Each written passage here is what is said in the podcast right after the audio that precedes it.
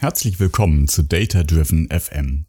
Data Driven ist der neue Podcast für die Data Driven Economy von Next Statista. Ich bin Florian Holländer und ich freue mich, in dieser ersten Staffel euer Gastgeber zu sein.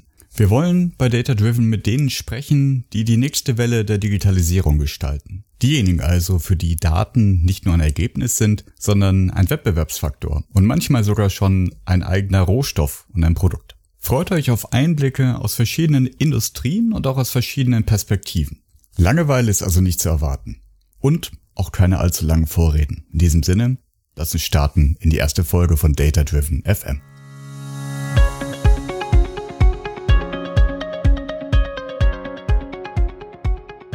Heute unser Gast Jörg Heinemann von Otto. Jörg ist ein spannender Typ. Laut Business Punk ist er einer der Top-Macher im Bereich Retail und Sales. Der Jörg trägt durchaus auch mal Kochschürze auf einer Bühne.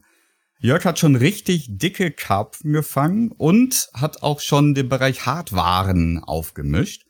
Und was das alles bedeutet, wie das zusammenkommt und was er heute macht, das kann er gleich selber erzählen. Jörg, herzlich willkommen bei Data Driven. Ja, vielen Dank, äh, Florian. Äh, coole Anmoderation. Hallo, äh, liebe Zuhörer. Ähm, selten bei einer Vorstellung mir so das Lachen verkneifen müssen. Und äh, du, du, musst mir gleich mal verraten, woher du die ganzen Sachen weißt. Bei so ein paar Sachen äh, weiß ich, die Kochschürze zum Beispiel, in der Tat, da kommen wir, glaube ich, später noch zu. Äh, woher du das mit den Karpfen weißt, weiß ich jetzt gerade nicht mehr. Ja, ich hatte sogar mal einen Versandhandel für Karpfen, Köder und Zubehör, bin also schon sehr lange im Bereich Digitalisierung, E-Commerce, Versandhandel unterwegs. In der Tat jetzt bei einem der ganz großen Versandhändler, hm. beziehungsweise jetzt mittlerweile E-Commerce-Unternehmen Otto und dort seit einiger Zeit Principal äh, für Innovation und Digitalisierung. Was natürlich ein Riesenfeld ist, maße ich mir gar nicht an, das komplett zu besetzen. Insofern habe ich so meine Schwerpunktthemen und die sind im Moment vor allem so IoT, Smart Home und das Thema Conversational Commerce. Das ist ja an sich auch noch ein Bereich, der groß genug ist, um sich ordentlich auszutoben. Ja, da, einer de derer, die ich gerade aufgezählt habe, würde an sich, glaube ich, schon reichen, aber ich bin froh, dass es da ein bisschen Abwechslung gibt. Und man muss ja ganz ehrlich sagen, dass genau diese Felder auch gerade äh, immer mehr zusammenwachsen. Gerade so mhm. Smart Home mit Conversational Commerce, also Smart Speaker. Und die Smart Speaker werden wieder genutzt, um das Smart Home zu steuern. Und IoT macht das Ganze überhaupt erst möglich. Ähm, also das passt schon ganz gut zusammen, aber ist in der Tat eine schöne große Spielwiese, ja. Jörg, wenn man von dir liest, dann liest man von dir im Moment äh, oft in Verbindung mit Otto Ready. Dass Otto Ready ist, mir Sachen zu verkaufen, das weiß ich, aber vielleicht magst du für die, die es noch nicht kennen, kurz erklären, was Otto Ready ist, was es damit auf sich hat. Das ist in der Tat so. Und du hast dankenswerter, ehrenswerterweise das Thema Business Punk genannt. Das, äh, da war auch Otto Ready der Grund. Also da geht's, glaube ich, muss man ehrlich sein, auch äh, mehr um das Thema ähm, als äh, um mich als Person. In der Tat äh, bin ich jemand bei Otto, der das seit ein paar Jahren treibt. Mittlerweile steht da aber ein ganzes Team bereit. Marktauftritt offizieller war Februar letzten Jahres. Und was machen wir mit Otto Ready? Letztendlich daher auch so ein bisschen der Name. Wir ermöglichen Geräten, vernetzten Geräten, also Geräten, die im Internet der Dinge hängen, bei Otto zu bestellen. Daher mhm. Otto Ready. Und was heißt das jetzt? Die können bei Otto bestellen. Naja, es gibt halt immer mehr Smart Home Geräte. Letztendlich ist Smart Home ein Teilbereich des Internet der Dinge, also eher der Bereich, der den Privatanwender äh, betrifft. Und da gibt es genügend Geräte, die smart oder nicht Verbrauchsmittel haben, nutzen beispielsweise eine Kaffeemaschine. Die verbraucht übrigens nicht nur Kaffeebohnen, einen großen Vollautomaten hat auch noch Reinigungstabletten, Entkalker, Wasserfilter, also jede Menge Zeug. Und nicht alles ist so einfach zu beschaffen wie Kaffee, weil das kann ich mhm. theoretisch in jedem Supermarkt kaufen. Selbst in Krisenzeiten Kaffee gibt's glaube ich, noch. Sondern das Thema sind gerade diese ganzen Zubehörartikel, Reinigungsprodukte. Da muss, da muss teilweise genau das richtige Produkt genommen werden, damit das Gerät keinen Schaden nimmt. Und genau da kommen wir ins Spiel. Ähm, je komplexer diese Verbrauchsmittel werden, desto spannender, glaube ich, der Use Case für den Kunden, gerade weil er es eben nicht mehr im Supermarkt bekommt. Diese Geräte, die solche Sachen verbrauchen, werden zusehends smart. Also wir haben mal so intern die Vermutung aufgestellt, so bis 2035 wird es eigentlich keine Geräte mehr da draußen geben, die nicht irgendwie mit dem Internet vernetzt sind. Ob der Kunde das aktiv nutzt, ist ein anderes Thema, aber theoretisch sind sie in der Lage, mit dem über das Internet äh, zu kommunizieren. Und in dem Fall kommunizieren sie dann halt, Kaffee geht alle, deine Maschine muss mal gereinigt werden. Und wir wandeln diese Push-Meldung sozusagen dann um in Bestellung bei Otto, wenn der Kunde denn das möchte. Das heißt, ihr seid das Interface zwischen dem Gerät und einem, einem Online-Versandhändler. Ja, genau. Also äh, Otto Ready an sich in der Endkundenkommunikation gibt es eher selten, weil es letztendlich der Mittlerdienst ist. Das ist die mhm. Schnittstelle mhm. zwischen dem Gerät und der Plattform Otto. Was wir machen, ist, dass wir halt mit den Geräteherstellern oder Smart Home, Schrägstrich IoT-Plattformen zusammen äh, uns um die Anbindung kümmern.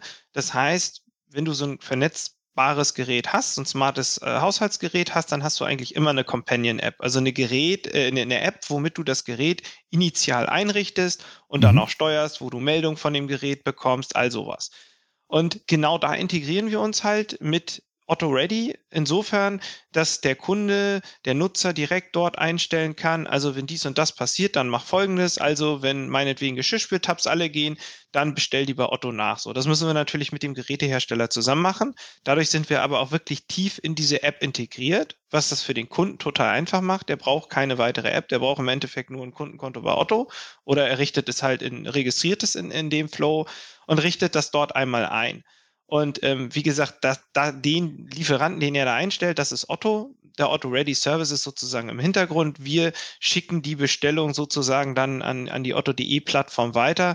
Und auf der anderen Seite machen wir halt das Schaufenster auf, ähm, auf Otto ganz begrenzt, nämlich zeigen nur die Produkte, die Zubehör oder Verbrauchsprodukte ähm, für das nämliche Gerät, was der Nutzer gerade äh, eben hat. Also hm. es ist ein Service sozusagen, die richtigen Produkte anzuzeigen und dann die ganze Bestellabwicklung. Aber letztendlich das, was der Kunde sieht oder was für den relevant ist, Otto liefert, bevor etwas alle geht und ich irgendeine Frustsituation habe, weil äh, morgens irgendwie ohne Kaffee dazustehen oder am Wochenende mit einem vollen Geschirrspüler ohne Tabs ist halt blöd. Verstehe. Das heißt aber auch, dass ihr friendly spielt mit den OEMs, mit den Geräteherstellern, weil dieses Thema Companion App, das du angesprochen hast, das ist ja ein ganz, zentraler, also die Business Clasper sagen ein Kontrollpunkt. Also wessen App mache ich denn auf, um ja, meine Geräte zu steuern? Ja. Und ihr sagt nicht, wenn du Tabs über uns bestellen lassen möchtest, musst du die Otto-App benutzen, sondern wir sagen, lieber Hersteller, die App bleibt deine. Wir integrieren uns da rein, wir erweitern den Service, den du bietest, aber der Kunde, in Anführungszeichen, der Kunde bleibt bei dir. Das ist richtig, beziehungsweise äh, Kunden bleiben bei dem, bei dem jeweiligen Anbieter, weil wir verheiraten ja sozusagen auf der einen Seite den Nutzer und das Nutzerkonto des, des OEMs, des Herstellers, mhm. mit dem Kundenkonto von uns. Wobei, geht ja hier auch um Daten, da kann ich schon mal äh, insofern spoilern, dass es da keinen aktiven Datenaustausch, Vernetzung gibt. Es läuft über irgendwelche Tokens. Ähm, Sprich, wir wissen jetzt nicht unbedingt, äh, wer welches Gerät hat. Ähm, wir bekommen Bestellungen rein und der Hersteller weiß, äh, derjenige hat halt ist eine Otto-Kunde und ähm, da gehen Bestellungen raus. Mhm. weil sonst hast du auch gerade mit DSGVO und so ein Riesenthema. Das geht nur zusammen mit den OEMs die andere Frage einzugehen, na klar, also wir müssen mit den Herstellern sprechen, die müssen es wollen. Wir sind äh, mit Otto in manchen Bereichen der, der größte Online-Händler ähm, in, in Deutschland. So, das heißt, wir pflegen zu allen großen relevanten Herstellern meistens sehr, sehr gute Beziehungen. Und auf denen bauen wir dann auf und gucken, ob wir, ob wir da zueinander kommen. Wir sind aber auch nicht so naiv. Wir waren nicht die Ersten mit so einem Service, muss man auch ganz ehrlich sagen. Es, es, es gibt eine, einen großen äh, Mitbewerber aus äh, Seattle, der etwas ähnliches auch schon etwas länger macht. Den wird es auch weiterhin geben und wir sehen auch, dass da ein oder andere Händler, aber eher, sag ich mal, die ein oder andere FMCG-Brand direkt versucht, dort äh, mit den Herstellern zu kooperieren. Hm. Ähm, das ist aber absolut okay, denn das ist sogar das, worauf wir aufbauen, auch in den Gesprächen. Der Kunde hat heute in Deutschland eine Vielzahl von Möglichkeiten, seine Geräte zu kaufen. Und diese Möglichkeiten über die Geräte dann einzukaufen, seine Verbrauchsmittel zu kaufen, die sollte er dann eben auch haben. Und da sollte er dann eben auch die Auswahl treffen können, äh, bei wem er denn äh, automatisch die Verbrauchsmittel nachbestellt. Und deswegen sind da die Hersteller eigentlich recht offen. Und mhm. deswegen können wir da gemeinsam was entwickeln. Und für den Kunden macht es einfach viel mehr Sinn, sich direkt in diese Geräte-App, in diese Companion-App zu integrieren, als dass da noch irgendeine App aufgeht, weil sagen wir mal ehrlich, der kann ja theoretisch, kann er die Sachen ja dann auch heute schon bei Otto so bestellen. Es ist aber eben umständlich, beziehungsweise er muss dann halt suchen, was sind denn die richtigen Produkte, was ist denn der richtige Reiniger, was ist denn die richtige Klinge für den Mähroboter und das nehmen wir ihm ja alles ab an der Stelle. Und je nachdem, welches Gerät es gibt es ja wahrscheinlich dann auch vom, vom OEM den Trigger. Ja, also irgendwie Betriebsstunden des Mähroboters genau. oder äh, Durchläufe beim Kaffee, äh, bis wieder entkackt werden muss. Ja, das ist in der Tat äh, noch eine große Herausforderung. Bei manchen Geräten ist das super easy. Bei anderen Geräten ist das natürlich eine Herausforderung. Also Betriebsstunden ist zum Beispiel ein Thema bei Mährobotern. Äh, ich habe auch so einen ähm, Gardena Mähroboter, äh, der mir direkt anzeigt die Betriebsstunden. Ich habe auch einen von Husqvarna, der zeigt sie mir nicht an. Ich weiß aber, dass sie getrackt werden. So, und die können eigentlich dann relativ klar, vielleicht noch mit ein paar anderen Parametern sagen, so, jetzt wird's mal Zeit, die Klingen zu wechseln. Geschirrspülmaschine ist eigentlich auch total easy. Du musst einmal zählen, wie viele Tabs du hast und dann zählt darunter jeder Spülgang ein Tab. Hm. Komplexer wird es natürlich bei zum Beispiel Kaffeemaschinen wie stark voll hat derjenige denn nur den Kaffeebohnentank gemacht. Da sind ein paar Gramm Differenz. Dann weiß ich im Zweifelsfall nicht, ähm, hat er vielleicht die Bohnen nochmal für was anderes verwendet, genauso wie bei einer äh, Waschmaschine mit einem Flüssigwaschmittel, dann hat er noch dreimal mit der Hand gewaschen. Da mhm. bist du dann nicht mehr so genau. Letztendlich hat ja aber der Kunde immer noch die Möglichkeit, äh, aktiv zu reagieren und zu sagen, wenn der Bestellvorschlag kommt, sind da auch insofern deswegen deutsch rechtssicher. Es ist nicht vollautomatisch. Wir nennen es so One-Touch-Bestellung oder so. Ich kriege halt eine Meldung, hey, wir wissen oder wir haben äh, äh, getrackt, dass folgendes Produkt leer ist. Möchtest du jetzt nachbestellen, dann klick auf Ja. So, also er mhm. muss noch einmal bestätigen. So, und im Zweifelsfall weiß ich dann als Kunde selber, nee, diesmal nicht oder so, und dann bestätige ich halt nicht. Und deswegen äh, ist, das, ist das vollkommen legitim. Ähm, den, ja. den Mehrwert äh, und den Komfort hat der Kunde so oder so. Ja, und dieses, dieses nicht vollautomatisch ist ja auch etwas, was dafür sorgt, dass ihr das noch machen dürft. Äh, denn, also der eine Wettbewerber, den, den, den du nanntest, also ich, ich, ich darf ja sagen, also ich kenne zum Beispiel als großen Online-Versandhändler die Firma Amazon, die hatte so Knöpfe, den Dash-Button, äh, und der hat aber nicht nochmal gefragt, möchtest du jetzt zahlungspflichtig, äh, kostenpflichtig bestellen? Und äh, hat letztes Jahr dann deswegen zumindest in Deutschland sein Ende genommen. Nachdem irgendwie in den Jahren davor, also wenn wir über die IFA gegangen ist zum Beispiel, viele Hersteller eben auch angefangen haben, diesen Service schon zu integrieren und sagen, also Dash-Button included. Das war jetzt hier in, in Deutschland zumindest ein Dead End. Das heißt aber auch, dass euer Prozess, der eben also One Touch, aber nicht Zero Touch ist, im Moment euch eigentlich geholfen hat, äh, dass ihr kontinuierlich auch weiter lasten konntet. Ne? Absolut. Also wir haben es von vornherein ähm, auch vor der Rechtsprechung schon so konzipiert, weil es theoretisch möglich gewesen wäre, dieses Urteil. Wir wissen aber auch aus der guten Zusammenarbeit mit Herstellern oder auch das, was wir so merken, ist, dass der gerade der deutsche Kunde eigentlich dieses letzte Stück Kontrolle nochmal gerne hätte. Und mhm. auf der anderen Seite ist es, ist es so ein minimaler Aufwand oder Mehrzeitaufwand im Prozess, dass wir nicht glauben, dass es irgendwie dem Service Abbruch tut. Und deswegen haben wir es von vornherein, sage ich mal, rechtlich sauber im Sinne des Nutzers konzipiert. Ähm, ja, klar, können wir ganz offen darüber reden. Dash-Buttons äh, kennt irgendwie jeder. Den Amazon Dash Replenishment Service kennen gar nicht mal so viele, weil das ist genau das, das Geräte automatisch bestellen. Dazu gibt es kein richterliches Urteil. Ähm, ich glaube eben auch, weil es fast, also viele nicht kennen, auf jeden Fall auch nicht so im Fokus der Verbraucherschutz. Behörden ist. Ähm, wie da genau der Prozess ist und ob er rechtssicher ist, sollen sich andere angucken und bewerten. Aber letztendlich ist es da äh, so, dass du den Knopf nicht mehr drucken musst. Den Knopf drückt sozusagen das Gerät. Mhm. Ja? Und so ist, äh, so ist unser Prozess eben auch, nur dass wir eben diese nochmalige Bestätigung haben. Also diesen Service gibt es weiterhin von Amazon. Es gibt auch übrigens die Dash-Buttons noch, allerdings in digitaler Form auf Amazon.de direkt mhm. oder zum Beispiel, wenn du einen smarten Kühlschrank hast mit einem Bildschirm von Samsung, der Family Hub zum Beispiel, ähm, habe ich gerade wieder auf der CES in Vegas gesehen. Da kannst du halt ähm, eine Ansicht einschalten, wo du dann die ganzen Dash-Buttons siehst. Keine Ahnung, wie der Prozess da geregelt ist. Also äh, die sind da sehr aktiv und lassen sich auch immer wieder neue Sachen einfallen. Ich bin auf jeden Fall froh, dass wir da in diesem in diesem Feld jetzt mitspielen, äh, mit diesem Service. Was wir nach vorne raus da noch so machen und bringen, muss man sehen. Ich freue mich auf jeden Fall, dass wir in diesem noch sehr innovativen Feld vorne mit dabei sind. Ihr habt ja auch ein paar große Kooperationen gestartet, äh, Conrad Connect und auch die IoT-Plattform von Energy, die ich nicht aussprechen kann, Livizy heißt Livizy, sie? genau, ja. Live, Live Easy, ein bisschen, ein bisschen zusammen. Daran angelehnt, ja, das steckt immer in der Tat dahinter, ja. Was hat es denn damit auf sich? Ist das jetzt die, die, die Germany Connection, die dafür sorgt, äh, dass du ein, ein leistungsfähiges Angebot aufstellen kannst, äh, vielleicht auch im Kontrast zu amerikanischen Anbietern, die das schon tun? Ich glaube, dieses Germany Connection, was jetzt unsere Arbeit angeht, stand da jetzt nicht unbedingt im Fokus. Klar, jetzt auch rein persönlich mich gefragt, würdest du eher mit dem, mit den einen oder mit den anderen kooperieren?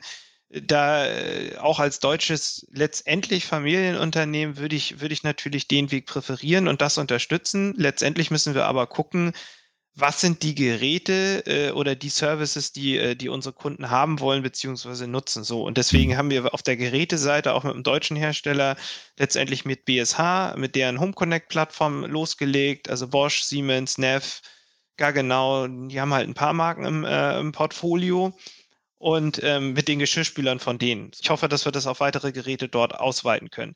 Wir sprechen jetzt aber auch mit einem sehr großen internationalen Konzern für Haushaltsgeräte, weil wir einfach wissen, dass wir extrem viel davon verkaufen, dass die nachgefragt werden. Hm. Und wir sprechen ja im Moment mit, mit, sag ich mal, A-Marken in den verschiedenen Bereichen. Also ich möchte ganz gerne auch die Küche mal verlassen und eben in den Gartenbereich gehen. Mähroboter hatte ich ja schon angesprochen. Ich würde gerne ins Bad wenn man da zum Beispiel an elektrische Zahnbürsten äh, denkt und die Köpfe.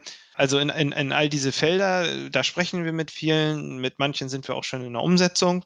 Aber im Smart Home ist ja im Moment noch so eine, so eine Insellandschaft. Das heißt, gerade wenn ich so ein bisschen Advanced User bin und verschiedene Geräte, unterschiedliche Hersteller verknüpfen möchte, komme ich an bestimmten Mittlerplattformen nicht vorbei. Und da ist es schön, dass gerade da deutsche Firmen aktiv sind. Also ich glaube, der bekannteste Mittlerdienst ist IFTTT. Das ist wieder ein amerikanisches Unternehmen, wo ich halt äh, sehr, sehr simpel, ja, Geräte unterschiedlicher Hersteller vernetzen kann. Habe ich beispielsweise so, wenn meine NetAtmo Presence Kamera einen Mensch erkennt, dann äh, äh, schalte diverses Licht ein ähm, von meinem anderen Smart Home Anbieter. So. Das, was Conrad Connect da gebaut hat als Plattform, ist das, mit noch viel, viel mehr, weil ich da wirklich krasse Regeln mir zusammenbauen kann und wirklich Intelligenz und Automatisierung ins Zuhause bringen kann und nicht nur Geräte miteinander verknüpfen kann, sondern eben auch Services. Und da gibt es schon sehr, sehr lange Gespräche mit Conrad Connect, ähm, weil die halt äh, mittlerweile, ich glaube, über 100 Hersteller angebunden haben. Und ähm, da zig Geräte dabei sind, die theoretisch äh, Verbrauchsmittel brauchen da sind aber auch Hersteller dabei, die Buttons haben. Ja, das heißt quasi der, der Dash-Button zum selber bauen. Wir mhm. sehen uns, äh, der, äh, äh, der Zuhörer kann uns nicht sehen, aber ich zeige es dir trotzdem gerade mal hier, ähm, so, ein, so einen smarten Schalter. Also ich habe hier gerade einen Schalter in der Hand, der. Schalter nochmal hoch, dann mache ich einen Screenshot. Den können wir dann ja in die Show Notes tun. So sieht's aus. Ähm, der hat halt äh, hier vier Knöpfe und die sind auch noch dreifach belegt und so weiter. Und meiner ist jetzt so konfiguriert, ähm, auf der einen Taste äh, bestellter Tabs, bei der anderen äh, mhm. Geschirrspülmaschinenreiniger, äh, direkt eben bei Otto. Das heißt, ich kann mir letztendlich meine Dash-Buttons selber bauen, also smarte Bestellknöpfe selber bauen für die unterschiedlichsten Produkte, ähm, aber eben so, wie der Nutzer es will, also nicht auf irgendwelche Marken oder so eingegrenzt. Also im ja. Moment noch, ja, das liegt aber eher äh, an, an, an unserer Software, an unserem Service, das, das wollen wir aber ausbauen, dass äh, theoretisch der Kunde auch alle möglichen Artikel da auf die Buttons legen kann aus dem Otto-Sortiment das ist ein weiterer Use Case. Conrad Connect hat auch Skills und, und Actions für die verschiedenen Sprachassistenten, mhm. wodurch du dann über Sprache bestellen kannst. Das kannst du bei uns über die Google Action eigentlich auch schon, also von Otto direkt. Aber eben für alle Conrad Connect User ist das wieder ein weiterer Use Case. Mhm. Und dann äh, haben sie halt diese ganzen Smart Home Geräte ähm, auf der Plattform, die Batterien brauchen. So, und äh, eine AA oder dreimal A-Batterie hast du vielleicht noch, aber wenn du dann ein smartes Türschloss hast wie ich und da im Winter deine spezielle Lithium-Batterie ähm, leer geht, mhm. äh, eines Typs, den du noch nie vorher gehört hast, hast du echt ein Problem, wenn du das mhm. dann nicht schnell kriegst. Und mhm. das ist auch keine Batterie, die du mal eben im Supermarkt kaufen kannst. So, das heißt, da hat der Kunde allein schon den Mehrwert, dass wir ihm sagen, welche Batterie da gerade alle geht und ihm rechtzeitig eben die Chance geben, äh, diese Batterien nachzubestellen. So, das sind zahlreiche Use Cases bei Conrad Connect. Livisi ist in der Tat aus Energy Smart Home Bereich ähm, hervorgegangen und äh, sind noch sehr in der, in der Aufbauphase, haben ähnlich wie Conrad Connect eine An also Anwendung oder sag ich mal ein Business Case dahinter. Ähm, es geht darum, dass eben nicht nur Energy Smart Home Geräte, sondern die Geräte unterschiedlichster Hersteller miteinander vernetzt werden können. Und auch die sind eben dabei, ähm, äh, das mit Services und so weiter zu verknüpfen. Ja. Das ist auch schön, dass da gerade eben deutsche Plattformen so im Fokus sind. Ich kann mir aber auch weitere internationale und so weiter vorstellen. Letztendlich wollen wir da sein, wo, wo die Nutzer sind, ob nun Otto, schon Otto-Kunde oder noch Otto-Kunde werdend. Wir wollen den Leuten einfach im, im, in der ganzen Smart Home Welt die Möglichkeit geben, dass Geräte quasi automatisch bei Otto bestellen können. Das ist hm. unsere Vision, unser, unser Ziel. Wie passt denn Otto Ready und, und dieser ja, Netzwerkansatz, den ihr da eigentlich gerade fahrt, wie passt denn das äh, in, in die E-Commerce-Strategie von Otto? Ist das eine Insel, äh, die dort gebaut oder ist das ein Teil vom großen Ganzen schon? Das ist ein Teil vom großen Ganzen, weil wir auch eben in dieser Transformation zur Plattform sind. Das heißt, wir haben auch äh, wir haben sehr, sehr große Ressourcen, aber diese Ressourcen sind eigentlich komplett äh, in dem ganzen Thema Transformation zur Plattform ähm, gebündelt.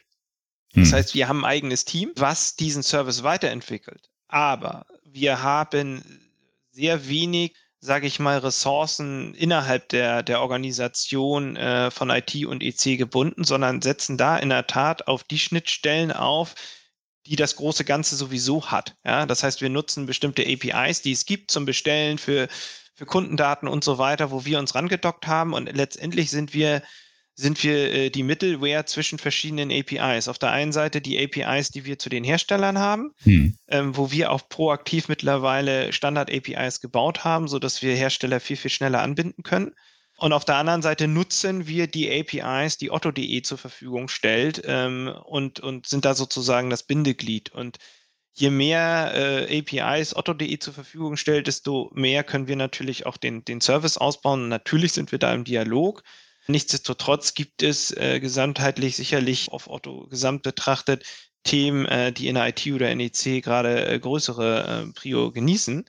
Das Schöne ist aber, dass sich das nicht gegenseitig ausschließt. Und ähm, insofern ganz klares, ähm, wir, wir hängen an dem großen Ganzen dran und sind keine isolierte Lösung. Wenn man bei Otto sich umschaut, in den Pressemeldungen, selbst im Jahresbericht, ist das Thema Business Intelligence, Sachen also mit Daten machen, verarbeiten, aufwerten, lernen, ein recht großes Thema im ganzen Konzern anscheinend. Ist das auch eine Richtung für euch, zum Beispiel also aus diesen Bestelldaten zu lernen, aus, keine Ahnung, der Verknüpfung mit dem, was die OEMs schon wissen über das Gerät, neue Erkenntnisse zu ziehen? Du hattest gesagt, BI in der Group und bei Otto ist ein Riesenthema. Ja, ist es. Wir haben sehr, sehr große BI-Abteilungen. Wir bauen sehr viele äh, Algorithmen, Services, Dienste, Warehouse, Dashboards und so weiter und so fort wirklich selber. Da ist sehr viel Kompetenz vorhanden und ähm, da passiert eine Menge. Und ich kann mir sehr gut vorstellen, dass das irgendwann auch mal zusammenwächst. Ähm, der Spoiler war ja von darauf bezogen, ähm, Gibt es da einen großen Datenaustausch zwischen OEMs und uns? Nein, den gibt es hm. aktuell nicht.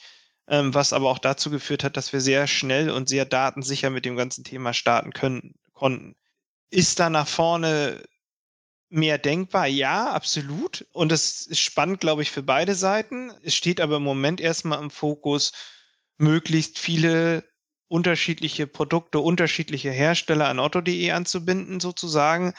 Und ähm, das zum Fliegen zu bekommen. Und hm. äh, die kreativen Gedanken fliegen da schon hm. Richtung Zukunft, was man nicht denn noch alles machen könnte. Wirklich auch im, im Sinne des Kunden, so Predictive Maintenance Geschichten oder vor dem Ableben schon mal ein Angebot machen, also nicht dem Ableben vom Kunden, sondern vom Gerät natürlich.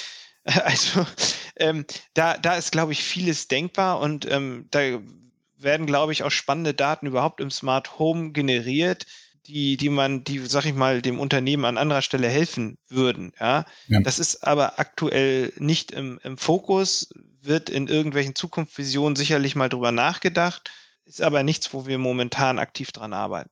Dann lass uns doch mal ganz kurz, gedanklich zumindest, äh, bei dir durchs Haus gehen. Weil ich weiß ja, du bist nicht nur einer, der Smart Home Themen beruflich macht, sondern du lebst das ja auch. Von dem, äh, den zwei Rasenmäherrobotern hast du eben schon erzählt. Ja. Was ist denn momentan in, in deinem Smart Home Universum dir dein liebstes Gerät oder dein liebstes Gadget?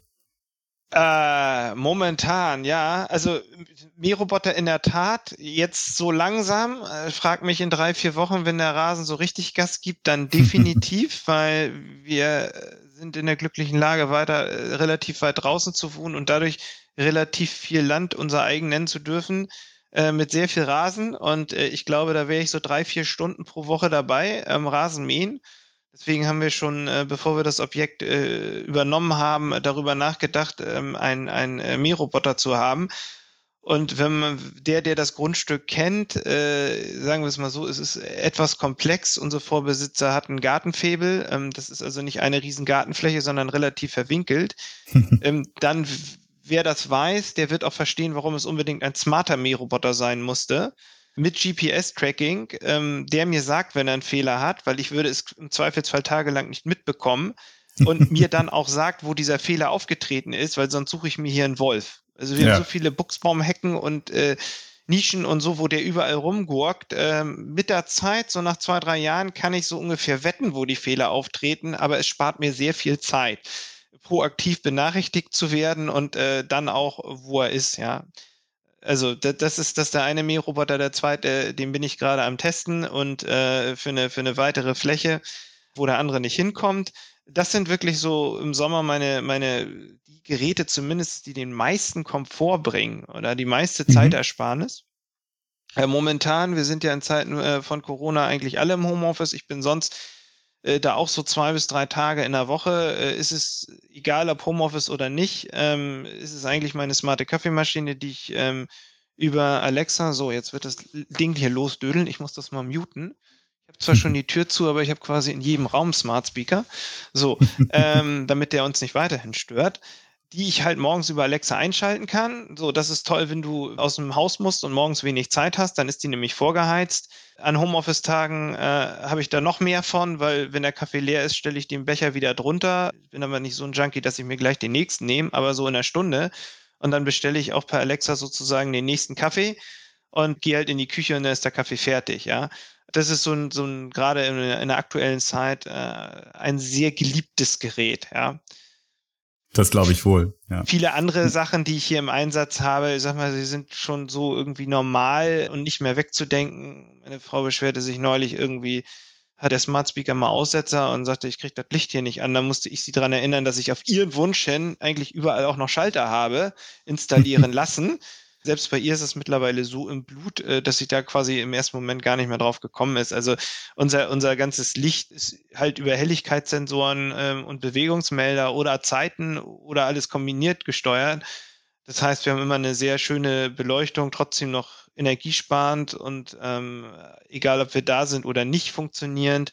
Das sind so, so andere Sachen, die das Leben einfach erleichtern. Ähm, wir haben auch Einfahrtstor, was sozusagen smart ist, was aufgeht, wenn ich mit dem Auto halt hinfahre und noch ein paar andere Sperenzien macht. Ähm, wir haben im Sicherheitsbereich einiges, was ich hier nicht nennen werde. Wer weiß, wer hier so zuhört. ähm, ja, also wir, wir, wir, haben, wir, wir haben hier einiges am Laufen, aber so die Highlights habe ich, glaube ich, eben gerade ähm, nahebringen können. Wir, wir sprachen ja eben über IoT-Plattformen, Smart Home-Plattformen, die auch dafür sorgen, dass die Systeme verschiedener Hersteller dann anfangen miteinander zu reden. Was siehst du denn äh, kommen am, am Trendhorizont? Äh, was ist denn die nächste Welle? Weil im Moment, das ist mein Eindruck, äh, ist es schon eher für den Power-User etwas, dass er überhaupt dafür sorgen kann, dass irgendwie Lampen von einem Hersteller über eine Plattform in irgendeiner Form gekoppelt werden mit dem Türschluss vom, vom zweiten Hersteller. Mhm. Was passiert denn da gerade, was du siehst, was du spannend findest? Also was ich, was ich, was ich sehe, dass sich eigentlich über alle hinweg so gewisse Standards etablieren. Der Standard ist in, in erster Linie das Thema Sprachsteuerung. Also es kommt eigentlich nichts Namenhaftes oder selbst nicht Namenhaftes mehr auf den Markt, was nicht durch äh, definitiv durch den Google Assistant und Alexa zu steuern ist. Viele auch durch äh, schon jetzt äh, dadurch, dass sie dann auf HomeKit laufen, also auf der Apple-Plattform dann durch, durch Siri steuerbar sind, meistens auch ohne HomeKit irgendwie durch, durch Umwege. Per Siri ein Standard, äh, der sich etabliert weltweit, ist halt IFTTT, also dass die Anbieter halt auf der Plattform sind, dass ich, also mein Vater ist über 80, der äh, kriegt mit iOS einiges hin, so, aber dass ich, dass ich den da noch dazu bringe, irgendwie über IFTTT gewisse smarte Geräte miteinander zu koppeln, also so Mainstream ist selbst IFTTT nicht. Nichtsdestotrotz bei denen, die mehrere Smart Home Produkte haben, und da musst du kein Techie für sein, ist die Wahrscheinlichkeit recht hoch, dass die mit IFTTT sich relativ einfach was zusammengebastelt bekommen. So, deswegen ist das, sag ich mal, auch ein weiterer Standard, der sich eigentlich durchsetzt. So, hm. ähm, aber das sind ja, sag ich mal, alle Standards, wo ich nur relativ einfache Sachen miteinander machen kann. Also Sprache ist schon recht mächtig, aber ein Smart Home meiner Meinung nach wird so, so wirklich smart, wenn ich auch nicht mal mehr sprechen muss, ja. Also wenn da, wenn da Sachen automatisch passiert. Da brauchst du eigentlich immer so ein Flaggschiff Smart Home System in deinem Haus, äh, was dann auch sowas wie Jalousien oder so weiter steuert. Und das waren meistens in der Tat Insellösungen. Das, was ich da sehe, ist, dass sich diese ganzen Systeme an sich öffnen Mhm. Also die haben meistens immer irgendwelche Kooperationen. Also ein Standard ist quasi auch so, ist, ist mit Philips Hue kompatibel. Also fast alle großen Smart Home Systeme haben Philips Hue eingebunden, weil fast jeder, der ein Smart Home hat, hat irgendwo Philips Hue leuchten. Viele haben auch nur, nur ein Smart Home mit Philips Hue. Also die haben Smart Home, weil sie Philips Hue haben ist in gewisser Weise dann auch ein Smart Home, wenn Sie, ich habe einen Freund, der hat, glaube ich, keine normale Glühbirne mehr im Haus. Das, das, ist alles Philips Hue und steuert er über Alexa und so ein paar Regeln. Ist für mich in gewisser Art und Weise auch schon ein Smart Home. Ne? Also das ja. sieht man, diese Inseln fallen. Es gibt so ein paar Standards, die sich durchsetzen bis das wirklich so alles so Drag and Drop und, und, und mit, mit ein paar Klicks verbindbar ist, das wird noch lange dauern. Ich glaube, dass da gerade so die großen Ami-Plattformen, also gerade so Google Assistant und Alexa, ihren Sprachdienst insoweit ausweiten und man sieht es gerade auch bei Alexa ähm, schon so, dass du über die Sprache hinaus ähm, Routinen bauen kannst, verschiedene Geräte miteinander kombinieren kannst. Ich weiß jetzt nicht, warum hier die Musik geht. Das passiert auch in einem Smart Home. Wahrscheinlich hat meine Frau irgendwo gerade Musik gestartet und wir haben Sonos auch ein sehr tolles Produkt. Ähm, Im Zweifelsfall hast du dann aber in allen Räumen äh, Musik und du willst sie gar nicht in allen haben. ja, also das ist auch noch ein. Das war die äh, Live-Demo jetzt. Das war die Live-Demo, genau. Ähm, also das ist, das ist ein, das ist ein, äh, das wird noch dauern, bis das wirklich mhm. alles so out of the box äh, funktioniert. Und ich glaube, das ist auch der Grund, warum es immer noch nicht in seiner Vollumfänglichkeit fliegt.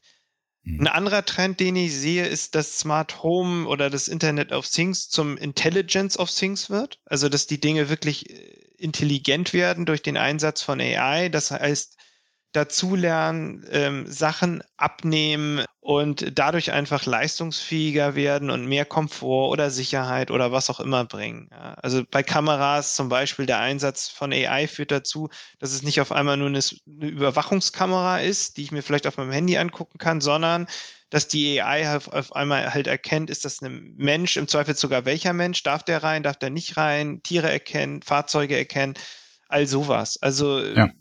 Produkte an sich werden immer leistungsstärker und sie werden zumindest für Advanced User oder so, so Hobby Smart Home Leute miteinander kombinierbar. Und ich glaube, ähm, das wird immer weitergehen, so dass ähm, der, der Anspruch an die Konfiguration immer weiter sinkt und dadurch auch, sag ich mal, Smart Home Einsteiger schon relativ leistungsstarke Sachen äh, mit wenig Aufwand bekommen.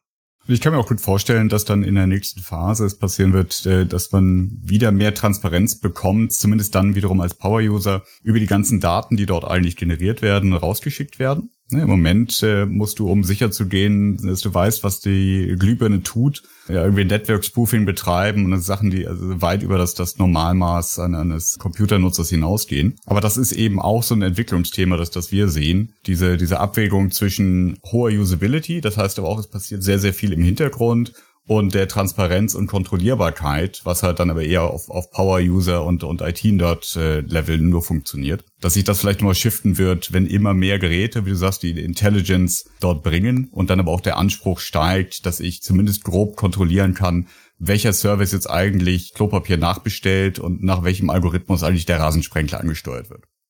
Ja, der, die Grenze ist da echt fließend sozusagen, beziehungsweise also die Grenze zwischen ähm, finde ich cool und ist spooky. Das mhm. hatte ich eben gerade im, im, im Kopf, als du das äh, gesagt hast, weil ja, je mehr Daten generiert werden und je intelligenter die Sachen, desto, desto mehr können die dich unterstützen. Aber wenn die auf einmal dich so gut kennen und dich so gut unterstützen, dann kann das auch manchmal erschreckend sein. Aber was ich auf der anderen Seite selber auch durch eigene Erfahrungen gemerkt habe, ist, Convenience äh, schlägt äh, Privacy äh, im Endeffekt, ja. Mhm.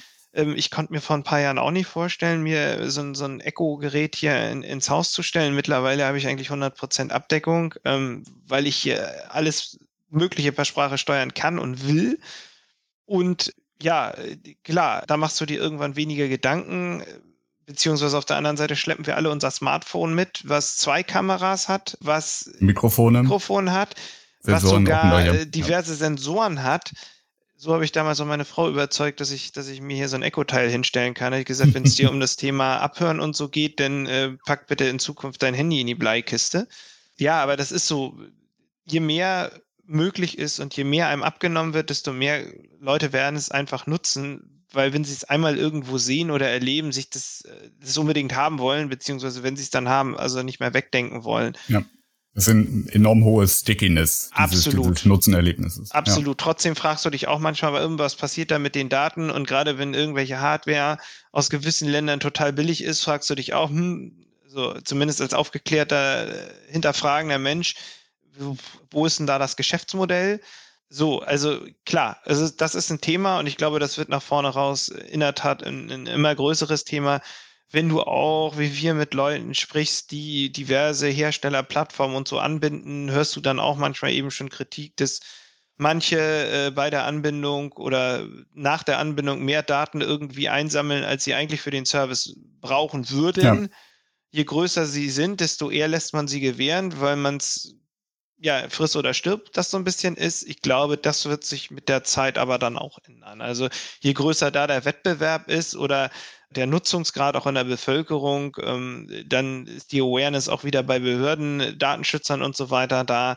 Ich glaube, äh, da wird die Verbreitung auch dafür sorgen, dass, dass, dass da mehr Präsenz äh, auf dem Thema ist und, und dass letztendlich der Nutzen steigt, aber auch der, der Datenschutz oder die Datensicherheit für die hm. Nutzer. Das ist zumindest ja. meine Hoffnung. Die teile ich, Jörg.